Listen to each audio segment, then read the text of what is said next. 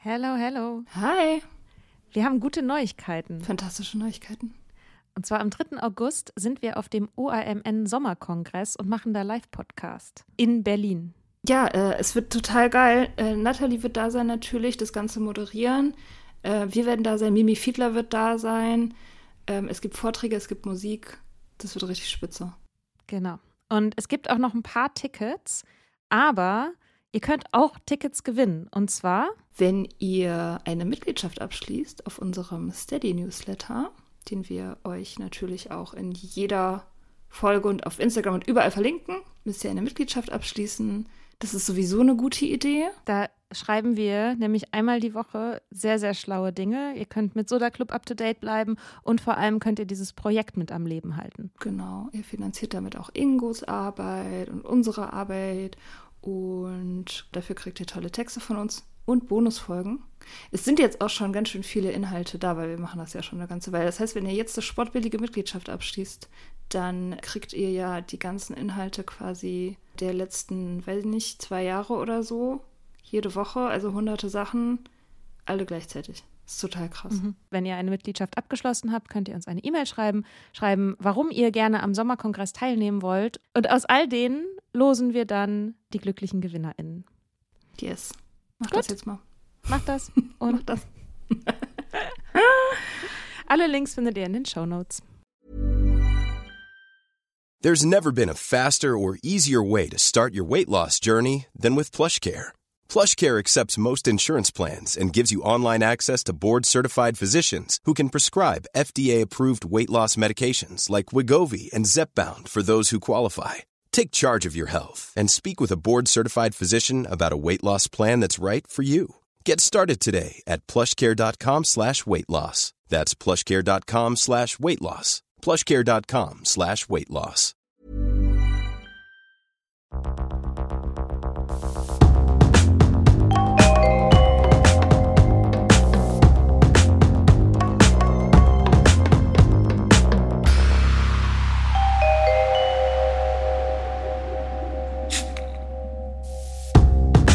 Hi. Hi, na? Na? Wir haben uns überlegt, wir möchten gerne mal darüber sprechen, wie schafft man das eigentlich, Alkoholiker oder Alkoholikerin zu werden? Weil bei uns klingt das ja immer so wie eine richtig gute Idee. Und für all die da draußen, die sich fragen, hey, wie kann ich auch so cool werden, ähm, haben wir einfach mal eine Liste zusammengestellt mit ein paar Punkten. Und wenn ihr die macht, dann funktioniert das garantiert. Hey, ihr braucht keine Ausbildung, keine Vorkenntnisse. Jeder kann es schaffen. In zehn einfachen Schritten.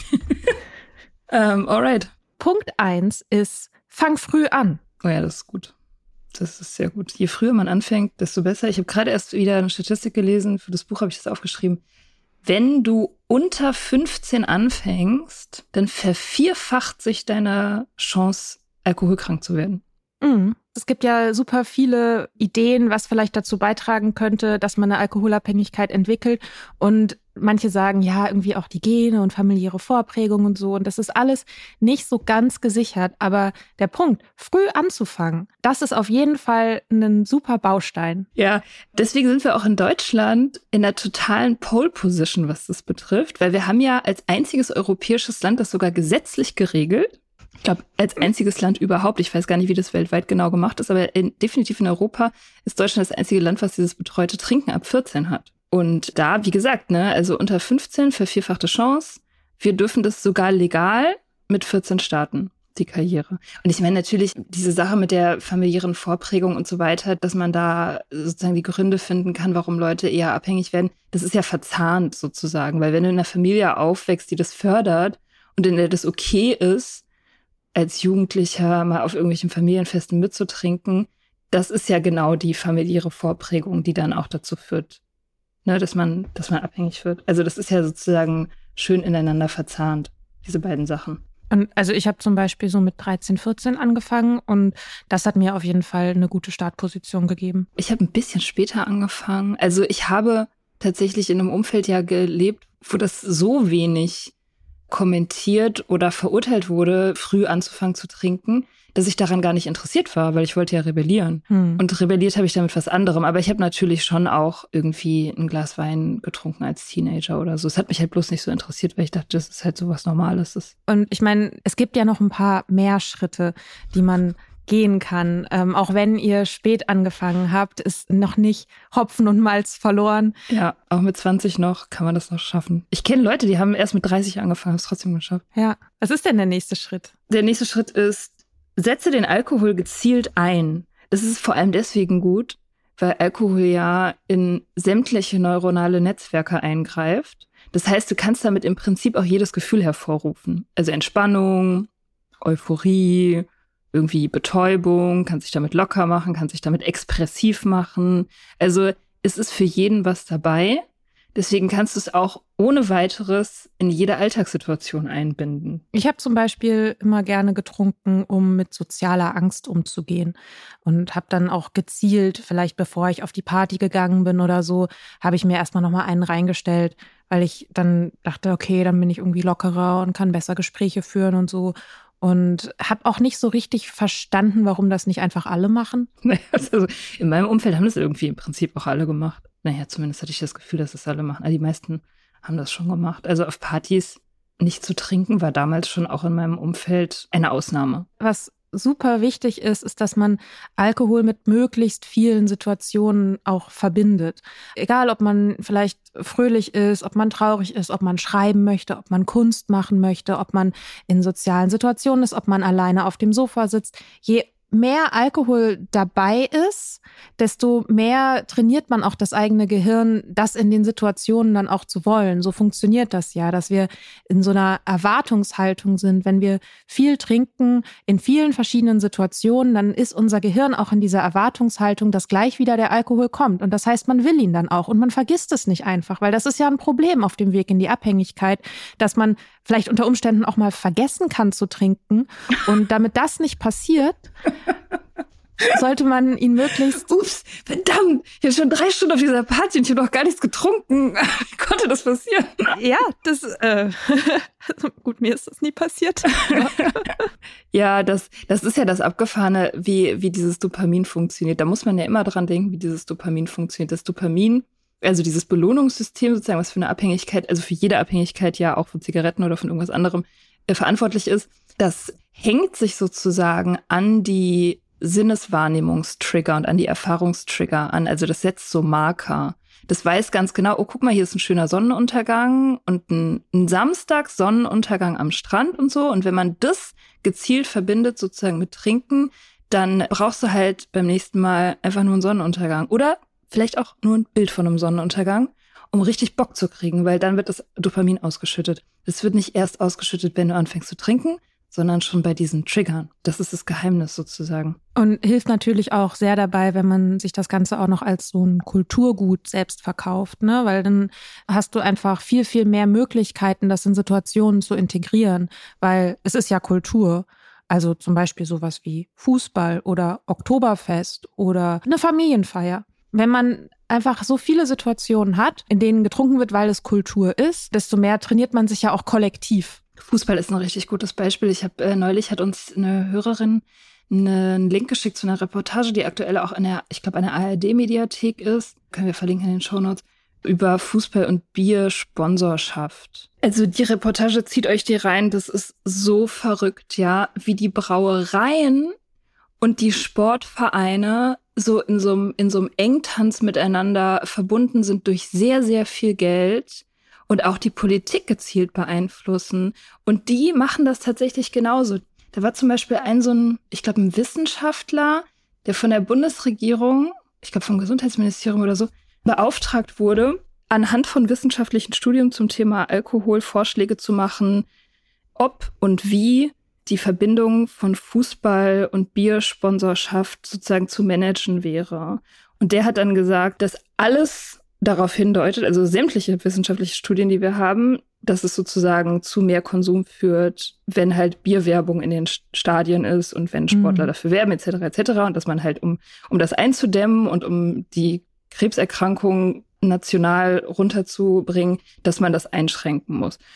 Und dann hat der Typ erzählt, hat er irgendwie mitgekriegt durch irgendwelche E-Mail-Verkehre oder so, dass die, dass diese Vorschläge, die er gemacht hat, vom Gesundheitsministerium mit der Alkohollobby diskutiert wurde. Also die wurden sozusagen einbezogen in diesen, in diesen Entscheidungsprozess. Und die mhm. haben dann halt wiederum total Drama gemacht. Und was, was die dann immer machen, ist nicht zu sagen, so, nee, nee, nee, wir haben da wirtschaftliche Interessen, das könnt ihr nicht bringen, sondern was die machen, ist zu sagen, so, ihr nehmt uns unseren Fußball. Also mhm. ihr zerstört den Sport. Also das ist dann immer die Argumentation sozusagen. Wie kann das sein? Das ist doch so wichtig, dass die Leute da zusammenkommen. Ihr könnt doch die Sportveranstaltung nicht ruinieren. Das, da hängt ja alles von ab. Also die verkaufen das letztendlich so, als ob man den Alkohol verbieten will. Dabei stimmt es gar nicht. Man will nur einfach die Sponsorschaft verbieten. So. Mhm. Es ist wirklich sehr, sehr grotesk. Ja, und dann ja auch ähm, nicht nur den Alkohol verbieten, sondern ja den Fußball gleich mit. Ja, ja, Weil genau. Wenn, wenn der Alkohol so ein integraler Teil dieses Sports ist, wenn man den dann weglässt, dann muss man ja den Sport abschaffen. Logischerweise, ja. Dann gibt's halt keinen Sport mehr und das ist natürlich super traurig. Deswegen mhm. sind die Leute, also von der Lobby auch immer extrem traurig und besorgt. Also die sind nicht wütend oder so, die machen so Kampagnen und haben, glaube ich, sogar in dem Fall eine Webseite online gestellt irgendwie, wo, wo davor gewarnt wurde, diese Sportveranstaltung nicht zu ruinieren. So, also es ist ganz abgefahren. Ja, die wissen auf jeden Fall, wie man es macht. Ja. Weil natürlich die Abhängigen auch immer die besten Kunden sind. Ja. Ja, und weil das natürlich richtig geil ist, auch wenn du einfach richtig Angst hast, dass dein soziales Umfeld, wo ja, also viele Leute haben ja, Sportvereine sind ja natürlich auch ein total wichtiger Bestandteil vom gesellschaftlichen Leben. Und wenn du dann als einzelne Person total Angst hast, dass du da nicht mehr hingehen kannst, wenn du nicht trinkst, dann musst du natürlich weiter trinken, ist ja hm. klar. Ja, ich meine, das hat ja auch ganz viel mit Loyalität zu tun. Das ist ja egal, ob das die autonome sonst was Gruppe ist, der Skatverein, der Fußballverein. Je mehr Angst du hast, aus der Reihe zu scheren oder dein Nicht-Trinken dazu führt, dass du aus sozialen Gefügen ausgestoßen wirst, desto mehr wirst du natürlich weiter trinken. Genau. Praktisch. Ja. Ja, dann kommen wir schon zum dritten Schritt. Wir wir nähern uns in großen Schritten der Abhängigkeit. Wir, näher, wir nähern uns in großen Schritten. Zehn Schritte in die Alkoholabhängigkeit und zwölf wieder zurück. ähm, kleiner AA-Joke. äh, genau, der dritte Schritt ist, bau Toleranz auf. Oh, das ist gut, ja. Ja, Mia, wie baut man denn Toleranz auf? Naja, also man muss natürlich, ich wollte jetzt gerade sagen, viel trinken, aber das stimmt gar nicht. Man muss erstmal, also wenn man nicht viel trinken kann, muss man auf jeden Fall regelmäßig trinken. Das mhm. ist das Wichtige. Man muss mhm. regelmäßig trinken, dann kriegt man Toleranz, ohne dass man das merkt. Und dann ist es natürlich super, wenn man in Umfeldern ist, wo eine hohe Toleranz sozial belohnt wird. Also wo mhm. man dafür beglückwünscht wird, wenn man dafür bewundert wird. Bei mir war es halt äh, natürlich, ich war ein Cool Girl eine von den Jungs sozusagen. Mhm. Und wenn ich so viel vertragen habe wie einer von den Jungs, dann wurde das von mir selbst und von meinem Umfeld einfach belohnt und bewundert und so. Ja. ja, ich meine, es hilft natürlich dann auch, wenn man das zum Beispiel mit Männlichkeit assoziiert, ne? Oder eben mit dem Coolsein, aber cool und männlich ist ja synonym im Grunde. Eben, wenn man nicht so ein Weichei sein will, das irgendwie nach einem Bier das schon merkt oder so, ja, muss man halt einfach ein bisschen ins Training gehen. So. Mit Schnaps kriegt man das eigentlich auch ganz gut hin. Aber ich meine, gut, auch mit Wein, das ist alles kein Problem. Ist im Grunde auch egal, was man trinkt. Halt bloß regelmäßig. Ja, und dann halt einfach immer ein bisschen mehr. Das ist nicht umsonst ist es ja auch eins der Kriterien für die Diagnostik einer Alkoholabhängigkeit. Toleranzsteigerung ist da mit dabei. Mhm. Ja. Also ich weiß auf jeden Fall, dass es mir als Teenie super peinlich war, wenn ich nicht so viel vertragen habe. Ich habe trotzdem immer mehr getrunken, gab einige Partys, wo ich ziemlich in der Ecke lag. Und so kann man das natürlich auch steigern. Also wirklich immer wieder bis zum Limit zu gehen. Und dafür ist es sehr wichtig. Ich meine, kenn dein Limit, sagt ja die Kampagne auch schon. Also kenn dein, kenn dein Limit und geh bis dahin und manchmal vielleicht auch drüber. Immer nur ein bisschen. Nur ein bisschen mhm. reicht schon. Mhm. ja, ich habe ich hab, ich hab früher, ich habe nie gekotzt, ne? Ich habe immer so Stories gehört, also auch schon als Teenie, so von, von Leuten, die dann, die dann sich übergeben müssen wegen Trinken. Das, das hatte ich nie. Ich habe nie gekotzt, da war ich auch stolz drauf. Ich tatsächlich. Mm, ich nur ab und zu. Also so als Teenie gab's ja eine Handvoll Situationen, wo ich gekotzt habe, aber auch sehr, sehr selten. Ich meine, gut, es gibt ja auch Strategien, ne, wie man das Kotzen verhindert. Zum Beispiel, indem man vorher, ich weiß noch, ich war mal auf einer Party und die Gastgeberin, die hatte irgendwie Geburtstag, das war, glaube ich, irgendwie ein 24. Geburtstag oder so. Und, und die kam an und meinte so, heute will ich richtig saufen und deswegen habe ich mir vorhin zwei Currywürste reingezogen und einen Riesenbecher äh, French Fries. So, mhm. und die war so voll stolz. Die wusste ganz genau, ich schieße mich so richtig ab und deswegen mhm. muss ich meinen Magen sozusagen mit Fett polstern. Mhm. Das ist, also wenn man solche Strategien anwendet, äh, weil man schon weiß, dass man total über seine Grenze gehen will, das ist auf jeden Fall auch immer sehr gut. Also vorher was essen und so, damit man viel trinken kann. Mhm. Gut, ich meine, wenn man schneller voll werden will, dann isst man halt nichts. Ja. Weil es dann einfach so direkt ins Blut geht, so richtig einem so den Magen abfuckt. Ich habe irgendwo mal, ich habe das nie ausprobiert, die Technik in Anführungsstrichen gelesen, dass man vorher irgendwie ein bisschen Öl trinkt oh. und dann hartes Zeug und Cola, sodass quasi dieser Ölfilm, der sich auf den Magen legt, dann zersetzt wird und dann so alles auf einmal ins Blut geht. Oh Gott. Ich fand das eine Zeit lang irgendwie ganz interessant. Ich, ja, aber das ist doch auch irgend so eine, ich krieg's jetzt leider nicht zusammen, ich wünschte, ich hätte es im Kopf, so eine ganz berühmte Geschichte von irgendeinem deutschen Politiker, von so jemandem, weißt du, so ein Alpha-Mail, so Willy Brandt oder so, der mhm. irgendwann mal nach Moskau gereist ist und mit irgendeinem so hochrangigen Heini da, weil er wusste, dass er mit dem trinken muss, vorher Öl getrunken hat. Das ist auch so eine ganz bekannte Geschichte, damit er das aushält, sozusagen. Ja. Mit diesem Profi zusammen. Und das wurde dann auch natürlich wieder als Männlichkeit verkauft. Obwohl das völlig mhm. bizarr ist. Also wenn man sich das mir jetzt mal überlegt, diese, die, einfach diese ganze Verhaltensweise, dass man so flüssiges Fett trinkt, damit man sich besser vergiften kann mit Alkohol. Das ist so crazy. Oh Gott. Oh Gott. Aber ich schweife ab, ja. Das ist ja, das ist ja was Gutes. Das ist ja was Gutes, weil wir haben ja, ja ein klares Ziel. Und was auf jeden Fall auch hilft auf dem Weg in die Alkoholabhängigkeit, ist Schritt Nummer vier. Und das ist, rationalisiere dein Problem. Oh, das ist gut. Ja, das ist richtig gut. Hilft vor allem, also ja, Bildung hilft dabei natürlich und irgendwie ein, ein cooler Besserwisser zu sein, der viel reden kann, was mhm. auf mich zutraf. Auf jeden Fall, ich konnte mich da immer raus, rausrationalisieren aus dem ganzen Shit. Und Dabei hilft es natürlich auch, wenn man zum Beispiel über Wein reden kann, weiß, was Tannine sind und warum jetzt dieser eine bestimmte Wein zum Essen genau der richtige ist. Oder auch, wenn man Lieblingsbiersorten hat oder die Biersorte, die man trinkt, auch noch mit der eigenen Identität verknüpft. So Cosmopolitan trinken, weil man sophisticated ist oder mhm. eben Weißwein, weil man, keine Ahnung, ich habe einfach, ich habe einfach, hab einfach sehr viel Weißwein getrunken. ja, ich habe Rotwein getrunken für den Style. Aber ist es Rationalisieren? Ich meine, Rationalisieren ist ja auch irgendwie so ein bisschen dieses Intellektualisieren. Ne? Mhm. Also ich habe zum Beispiel immer diesen Elisabeth Rether-Film gefahren, so, naja, was ist schon Abhängigkeit? Ähm, mhm. Ähm, ich meine, etwas einfach so sehr lieben, äh, Liebe ist ja immer irgendwie auch Abhängigkeit. Also so war ich drauf. Ja. so, wo ist eigentlich genau die Grenze zwischen Liebe und Abhängigkeit? Und ist es nicht eigentlich auch total spießig, diese Grenze so klar ziehen zu wollen? Weil die ist ja fließend. Ja, voll. Doch, das ist auf jeden Fall gut, sozusagen das ganze Konstrukt in Frage zu stellen. Ich war neulich, war ich mal bei meiner Frauenärztin und habe ein sehr langes Gespräch mit ihr über Alkoholabhängigkeit geführt. I don't know. Ähm, und sie fing dann auch so an. Einfach. Ja, es interessiert die Leute wirklich. ähm, und sie fing dann auch so an und meinte so, ja, na ja, wenn man eben so ganz harte Kriterien anlegen möchte, es gibt ja keine richtige Definition davon. Und wenn man das jetzt ganz streng sehen möchte, dann sind die meisten Menschen ja schon Alkoholiker.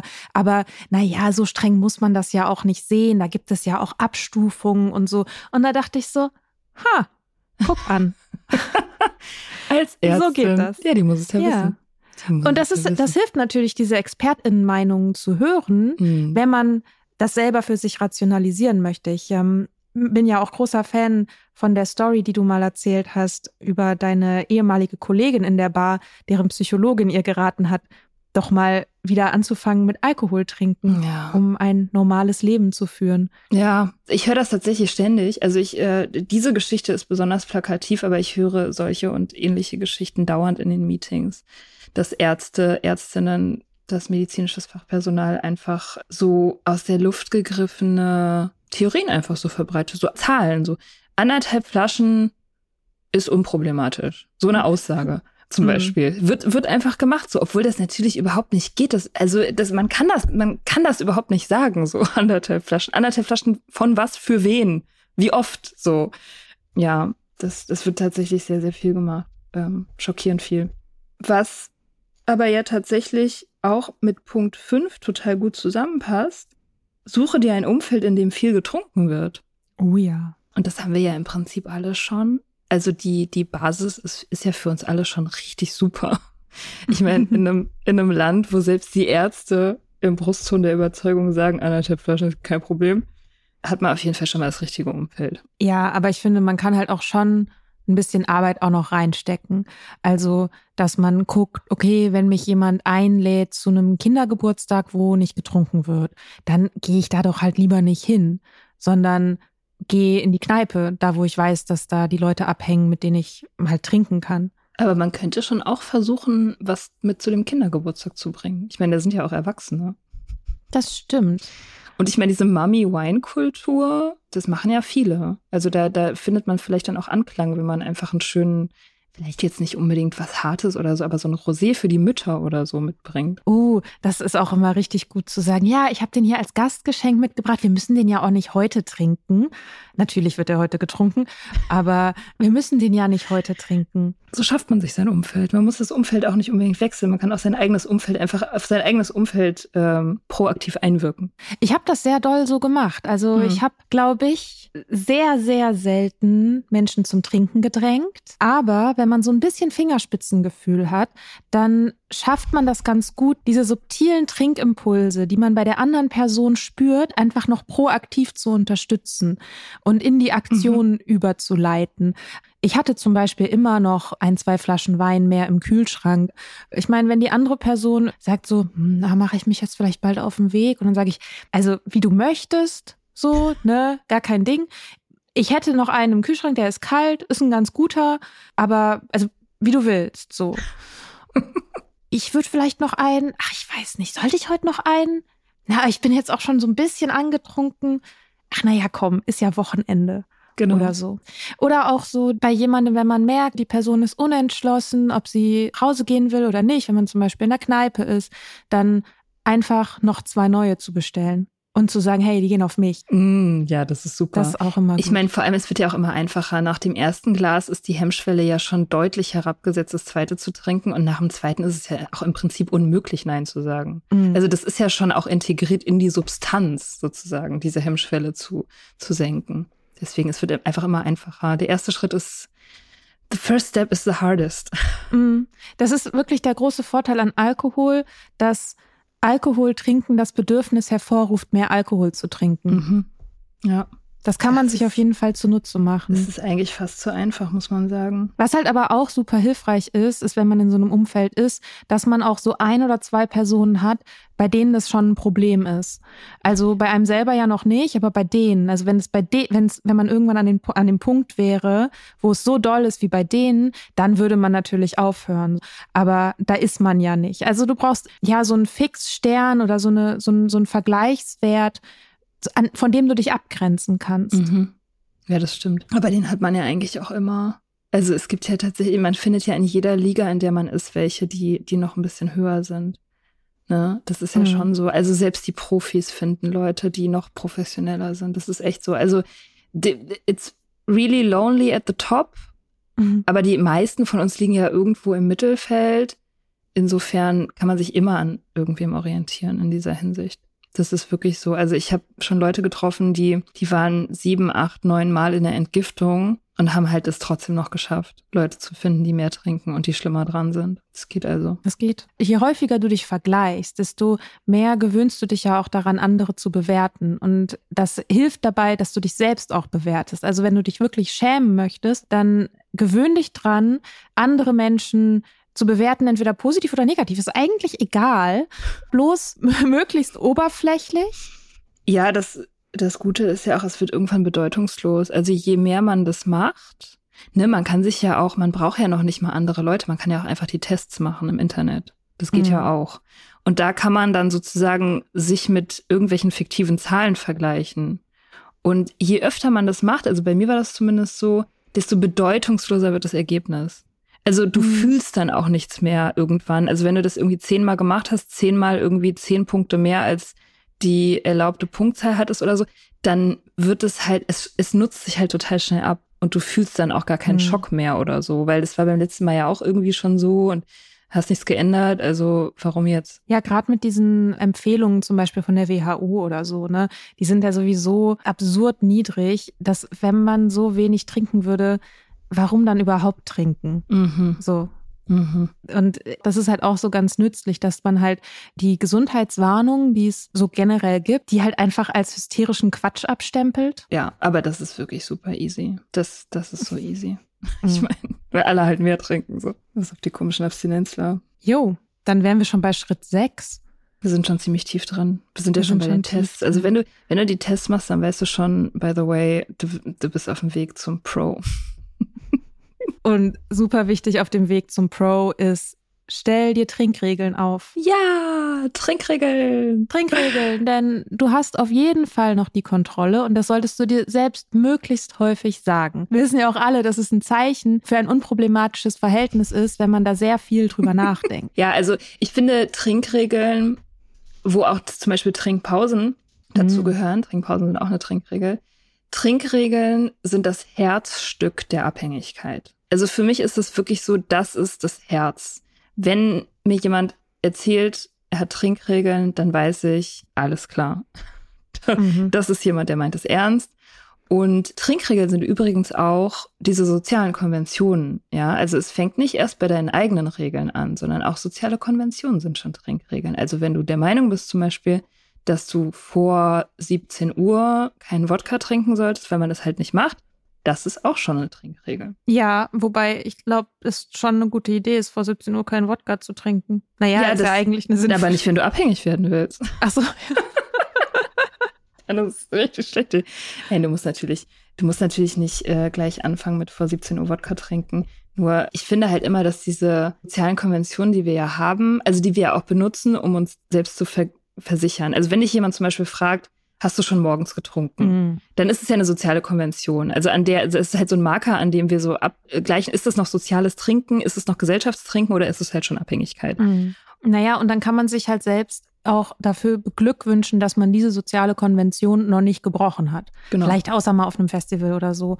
Ähm, oder, ja, oder bei einem Brunch oder so. Bei einem Brunch, genau. Aber sonst hat man ja auch noch nie morgens getrunken. Also es gibt dann ja auch wiederum, das ist ja das Interessante an diesen sozialen Konventionen, dass es dafür auch immer wieder Ausnahmen gibt. Ja, stimmt. Nie auf der Arbeit, es sei denn, jemand feiert Geburtstag oder Abschied oder so.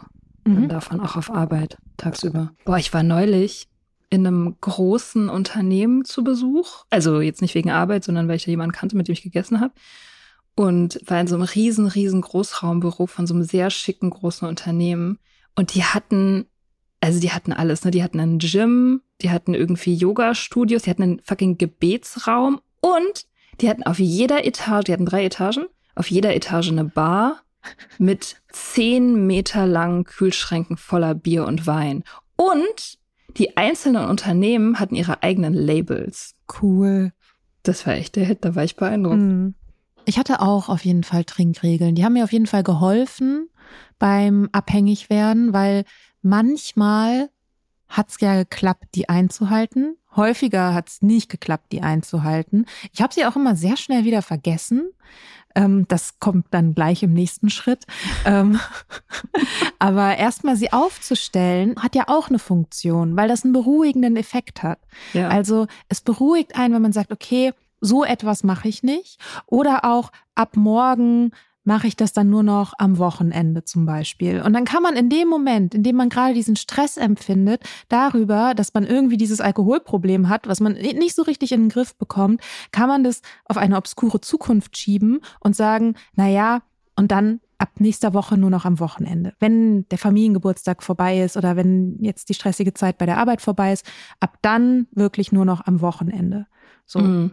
Und dann fängt manchmal das Wochenende halt am Donnerstag an.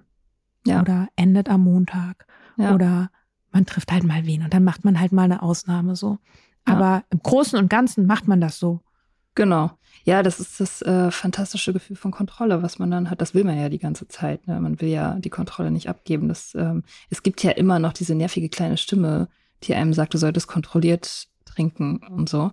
Und äh, die ist halt teilweise auch relativ stark. Und die, die loszuwerden, ist super, super schwierig. Und das, das gibt einem dann einfach ein nettes, beruhigendes Gefühl, wenn man von Zeit zu Zeit mal sich an seine Regeln erinnert.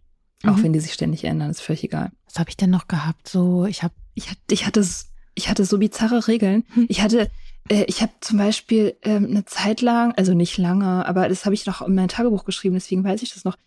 Ein kleines Bier und ein Glas Weißwein darf ich mhm. am Abend unter der Woche. Das mhm. war so eine seltsam spezifische. ich weiß auch überhaupt nicht, wie ich darauf gekommen bin, aber das war irgendwie für eine Weile mal, ja, war halt irgendwie das der rettende Anker oder so. Keine Ahnung. Ich hatte auf jeden Fall auch, wenn ich in die Kneipe gehe, der erste Drink, den ich bestelle, muss immer alkoholfrei sein und mhm. danach kann ich dann alkoholische Getränke trinken.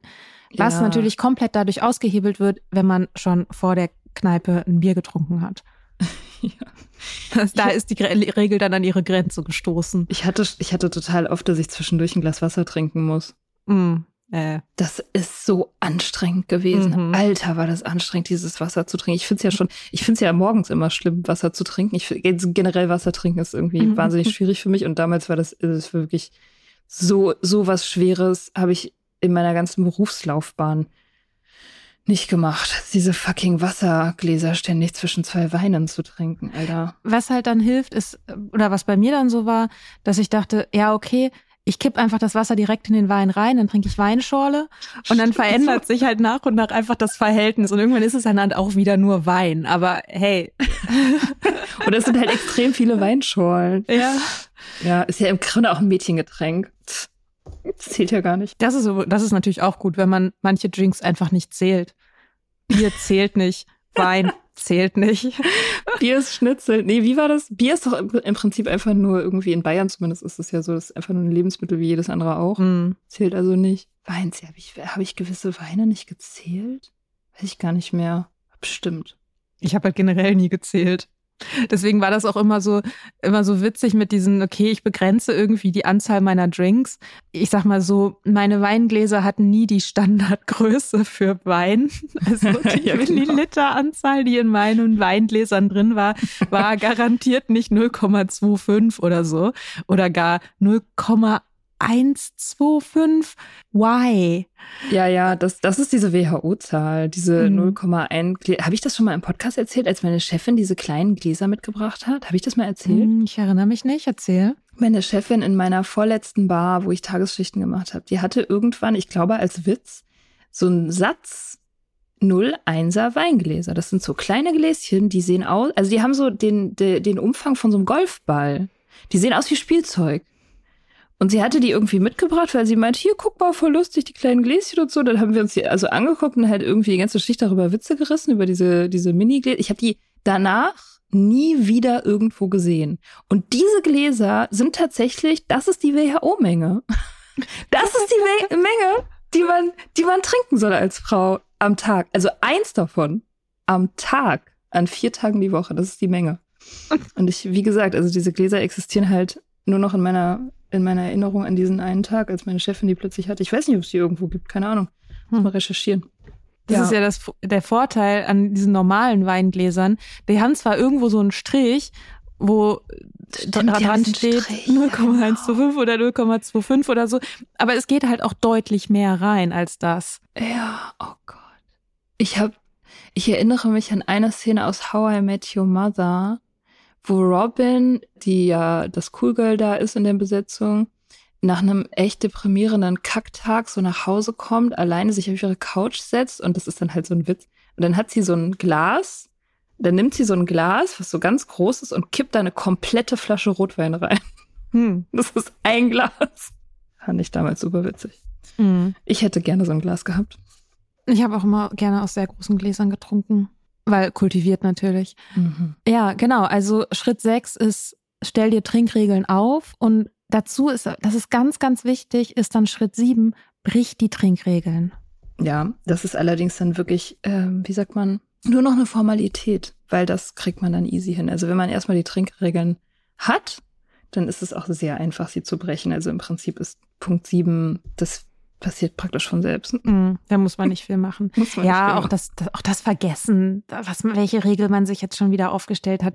Das ist halt das Gute. So je mehr Regeln du dir aufstellst, desto einfacher wird es halt auch, die zu vergessen. Und die Ausnahmen findet man halt, wenn man in dieser Rationalisierung schon super weit fortgeschritten ist. Also wenn man geübt ist im Rationalisieren, dann findet man auch easy Ausnahmen. Also wirklich, mhm. man ist sehr, sehr kreativ, wenn es darum geht, Ausnahmen zu finden. Ausnahmen können dann sowas sein wie irgendwie, du hast einen schlechten Tag einen besonders schlechten oder du hast einen besonders guten Tag oder es wird irgendwas gefeiert oder es wird gar nichts gefeiert und es ist halt voll langweilig und du willst wenigstens eine schöne Sache an diesem Tag machen. Ja, Brunch mit Freundinnen ist auch sehr gut, um morgens die Regel zu brechen. Ich finde es halt auch, was ich auch richtig gut finde, das ist ein, auf jeden Fall ein super Trend, dass Daydrinking immer schicker geworden ist in den letzten Jahren. Also ich erinnere mich auch an Sachen so im Freundeskreis, so, dass man gesagt hat, hey, lass uns doch am Samstag, Sonntag, wie auch immer, treffen und dann machen wir Daydrinking. Und dann fangen wir schon so mittags an ja. und fühlen uns dabei vielleicht so ein bisschen rebellisch und so ein bisschen bohem und stellen uns einfach einen rein und können dann ja auch früh ins Bett gehen. So. Stimmt. Ja, dann hat man am nächsten Tag vielleicht keinen Kater, wenn man es mhm. äh, wenn man es früh ins Bett schafft. Das ist auch super. Ja, in, in Berlin hat sich irgendwann dieses Spazierbier durchgesetzt oder auch mhm. Fußpilz genannt. Das ist auch so eine Schickmachung davon. Weil es ja eigentlich so aus der Penner-Richtung kommt, so wie so ein Bier auf der Straße zu trinken. Aber wir haben es geschafft, das richtig schick zu framen. Also in meiner Jugend war Wegbier.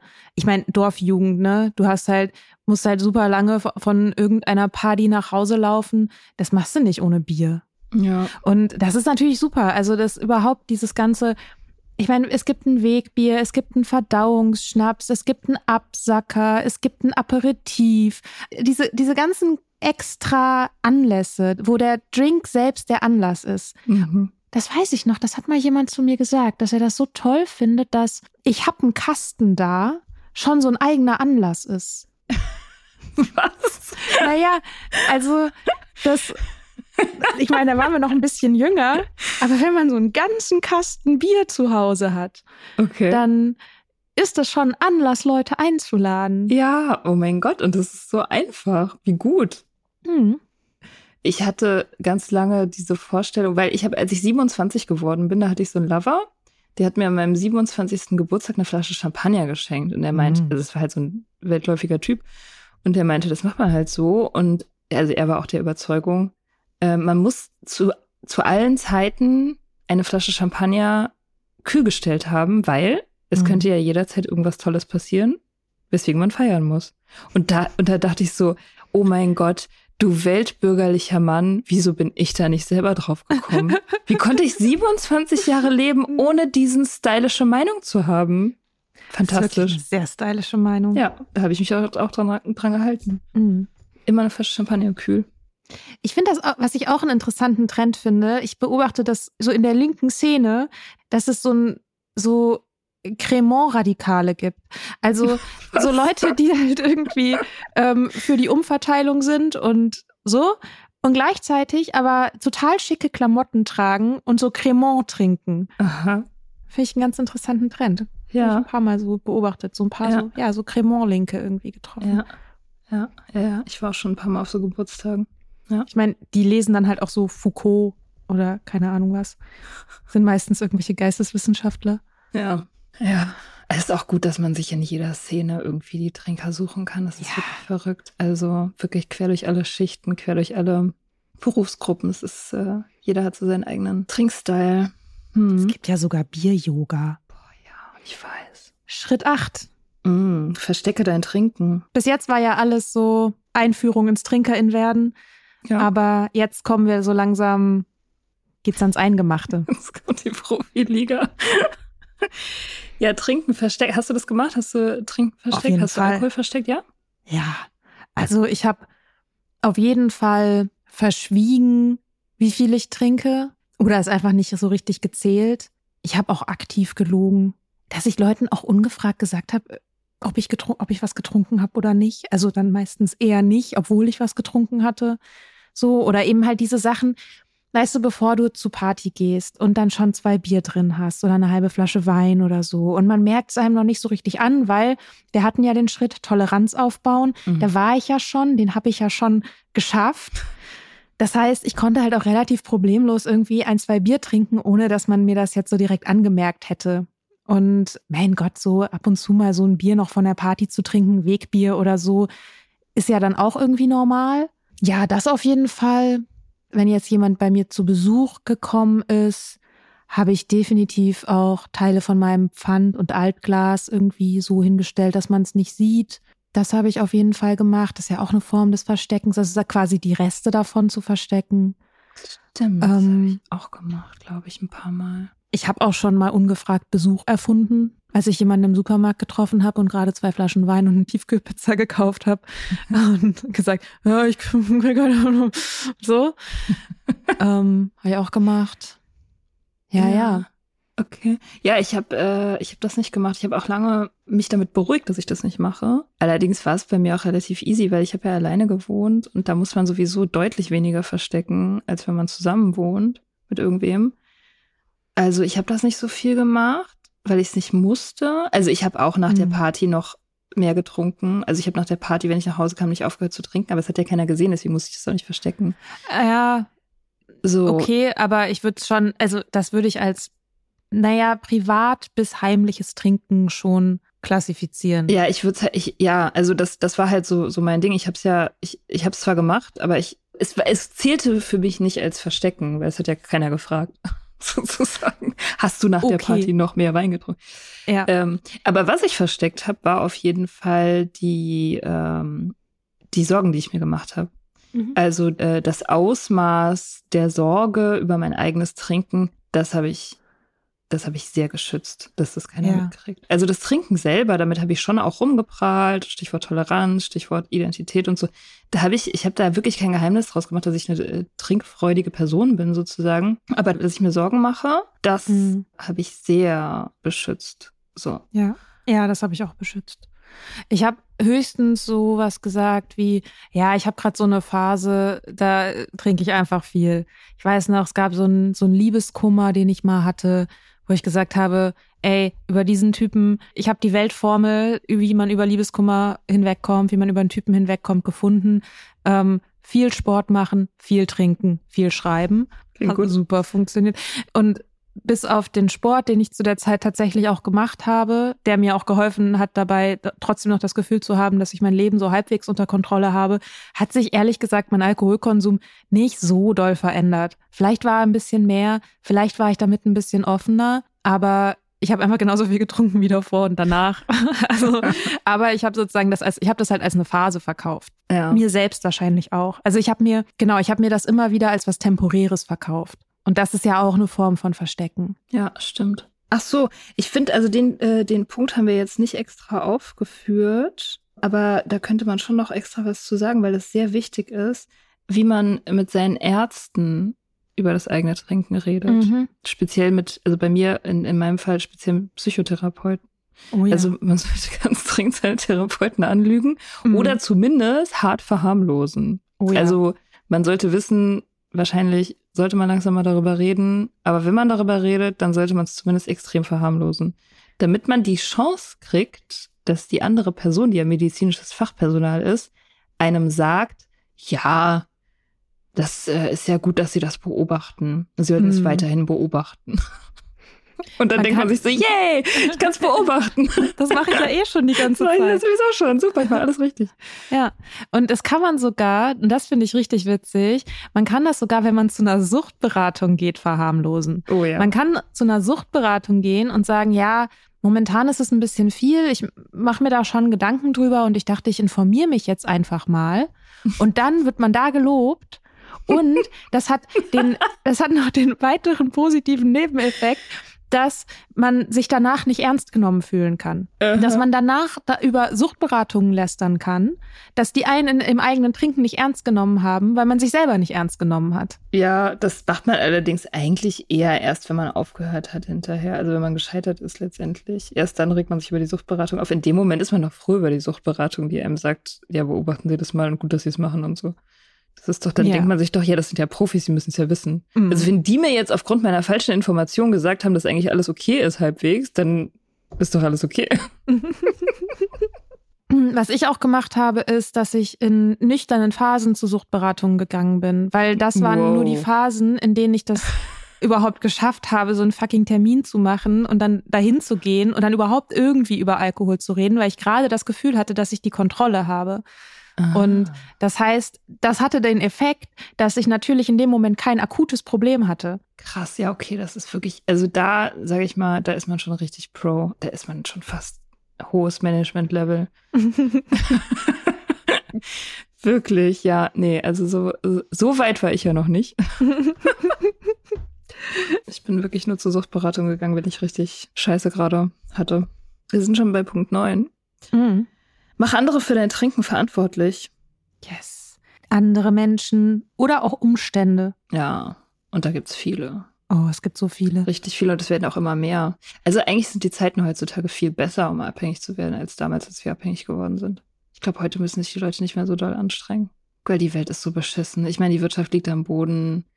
Die Erde geht sowieso kaputt. Also ich meine, ohne Scheiß, wer jetzt nicht trinkt, der hat den Schuss nicht gehört.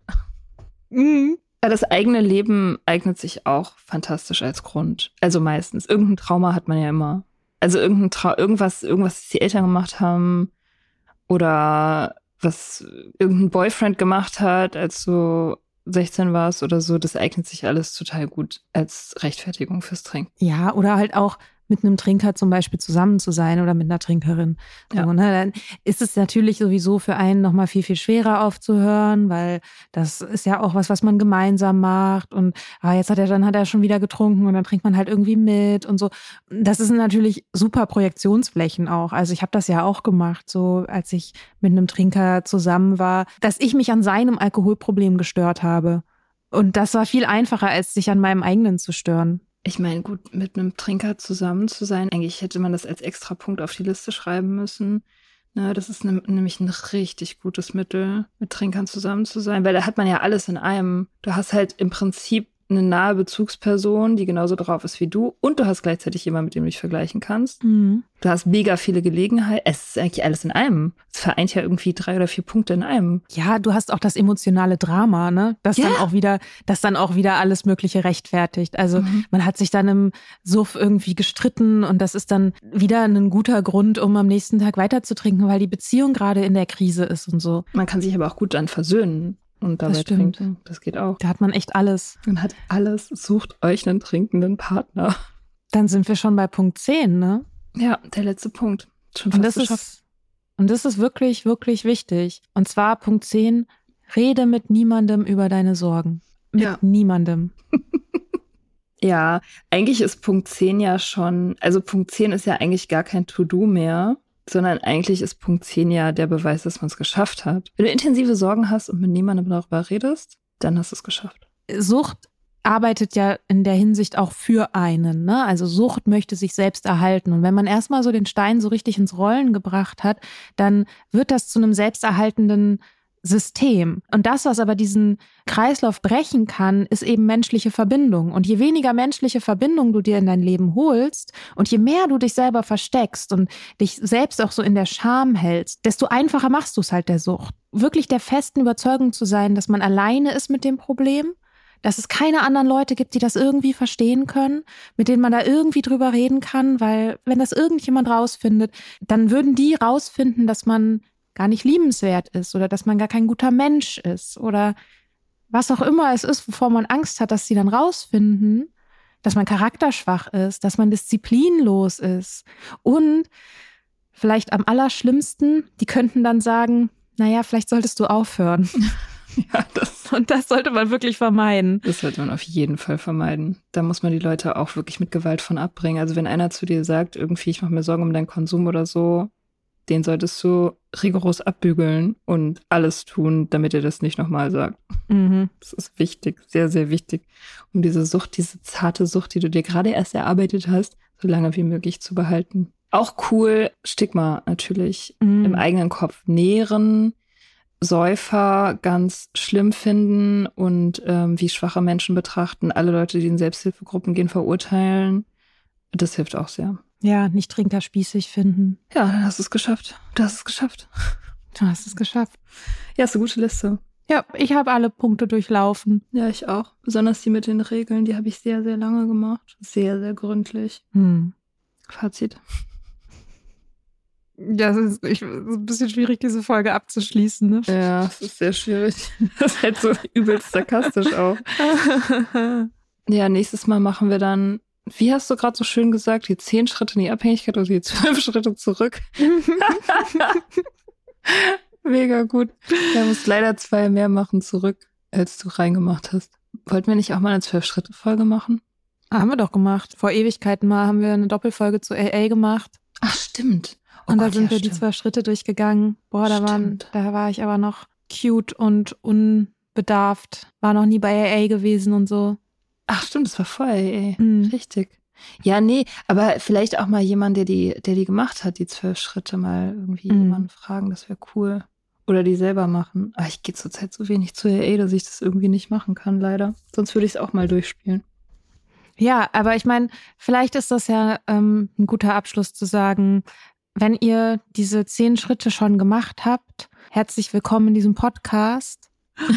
Und wir haben noch ein paar andere Folgen darüber, was man dann, wie es dann weitergehen kann. Ja. Wenn man sich entscheidet, aufzuhören, sich selbst zugrunde zu richten. Ja, und man muss auch wirklich sagen, die Schritte raus aus der Abhängigkeit sind deutlich einfacher. Deutlich einfacher als die rein. That's the Mhm. good news. Also rauskommen ist tatsächlich leichter als reinkommen. Reinkommen ist richtig Arbeit. Rauskommen ist auch Arbeit, aber nicht so schlimm. Ja, und vor allem, das eine ist halt eine Arbeit, wo man sich furchtbar viel selbst verleugnen muss, so viel auch aushalten muss an Zuständen, die man selber hervorgerufen hat und so viel Schuld und so viel Scham und Isolation und traurig sein und Stress und so, das ist alles furchtbar unangenehm und es wird halt irgendwie auch immer nur noch schlimmer. Ja, Wie gesagt, Sucht ist ein sich selbst erhaltendes System. Wenn der Stein erstmal im Rollen ist, so, dann wird es nicht besser. ja, Wenn man aber anfängt, wieder rauszugehen und die Richtung zu wechseln, merkt man einfach Schritt für Schritt, und ich meine jetzt nicht AA-Schritt, vielleicht auch das, I don't know, aber so Tag für Tag merkt man dann, dass es besser wird. ja.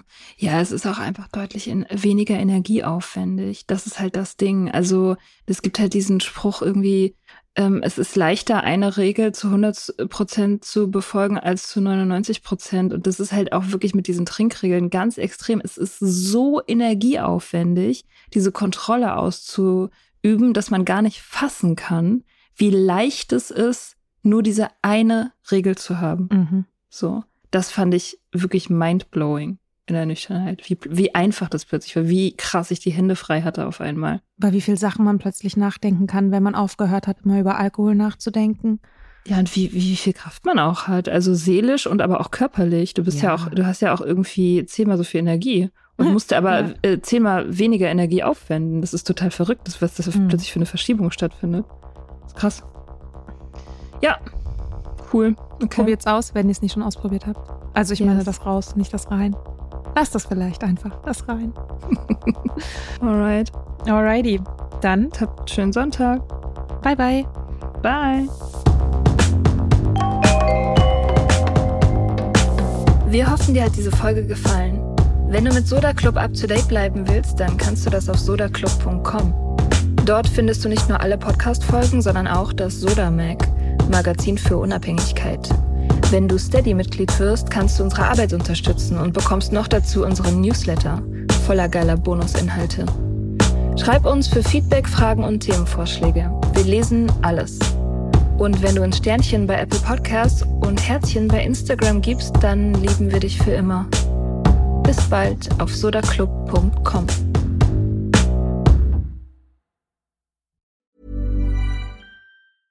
Normally, being a little extra might be a bit much, but not when it comes to healthcare. That's why United Healthcare's Health Protector Guard fixed indemnity insurance plans, underwritten by Golden Rule Insurance Company, supplement your primary plan so you manage out of pocket costs. Learn more at uh1.com.